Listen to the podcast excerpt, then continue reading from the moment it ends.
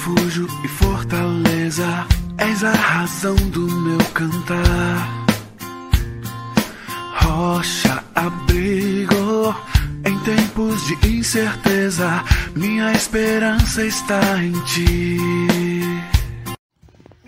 A beleza do casamento. A poesia do Salmo 45 revela exatamente isso. Onde está a beleza do casamento? Beleza do casamento está exatamente no que ele representa. Ao que parece, essa poesia é o testemunho de seu autor sobre a sua participação num casamento real. Não sabemos ao certo qual, provavelmente de Salomão e a princesa egípcia. A cerimônia de casamento é algo sempre muito alegre, cheio de emoções. O noivo bem vestido, esperando sua amada, que certamente virá deslumbrante ao seu encontro. O autor faz uma introdução e uma conclusão, revelando como concebeu a poesia e o seu desejo de que ela seja lida de geração em geração em honra ao rei.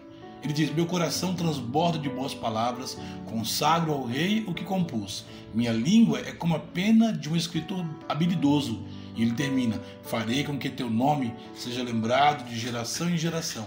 Assim os povos te louvarão para sempre. Em seguida, o autor faz uma vigorosa descrição do noivo. Tu és o mais formoso dos filhos dos homens, a graça se derramou nos teus lábios, por isso Deus te abençoou para sempre. Prende tua espada na cintura, ó valente, a tua glória e majestade. Em tua majestade calvaga em triunfo pela causa da verdade, da misericórdia e da justiça. Que a tua destra te ensine coisas maravilhosas. Tuas flechas são, como agudas, são agudas no coração dos inimigos do rei. Os povos são derrotados diante de ti.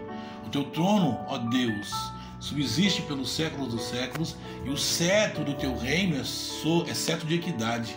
Amasse a justiça, odiaste o pecado, por isso Deus, o teu Deus, te ungiu como óleo de alegria mais do que os teus companheiros. Todas as tuas vestes têm aroma de mirra, aloés a, e acácia. Nos palácios de marfim, os instrumentos de corda te alegram. Filhas dos reis estão entre as tuas ilustres damas. A rainha, ornada de ouro de Ofi, está ao teu lado direito. Ele passa é, por dar um conselho à belíssima noiva e descreve sua exuberância. Ele diz: Ouve e olha, filha, inclina os ouvidos, esquece do teu povo e da família do teu pai. Então o rei cobiçará a tua formosura. Honra, pois ele é o teu senhor. A filha de Tiro virá a ti trazendo presentes, os ricos entre o povo te pedirão favores. A filha do rei está esplêndida dentro do palácio. Suas vestes são enfeitadas de ouro. Será conduzida ao rei em vestidos de cores brilhantes. As virgens, suas companheiras que a seguem, serão levadas à tua presença. Serão levadas com alegria e regozijo e entrarão no palácio do rei. O salmista termina a poesia, é claro, é, fazendo uma declaração dos resultados desse belíssimo casamento os filhos, é, que perpetuarão o nome do rei. Ele diz: Teus filhos estarão em lugar dos teus pais, tu os farás príncipes sobre toda a terra. Então, onde está a beleza do casamento? O mais importante não está na cerimônia desse casamento real narrado, mas no que ele representa e prefigura. É quase unanimidade que esse poema, especialmente a descrição do noivo, não pode ser sobre um rei, um noivo humano, pois o autor de Hebreus 1, versículos 8 e 9, que é um livro do Novo Testamento, o vê como a descrição do próprio Cristo quando defende a superioridade dele em relação aos anjos. A pergunta é: seu casamento representa o relacionamento de Cristo e o seu povo? Você, marido, ama a sua esposa como Cristo amou a igreja, ou ama a igreja? E você, mulher, submete ao seu marido como Cristo à igreja? Vocês, como pais, cuidam bem dos seus filhos? Para que eles perpetuem sua história?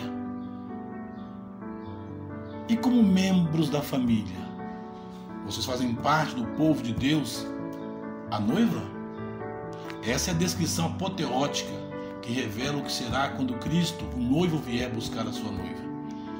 Ele virá buscar porque ele já a conquistou na cruz. Ele entregou sua própria vida por amor à sua noiva. Por isso, ah, temos que pensar sobre esta realidade.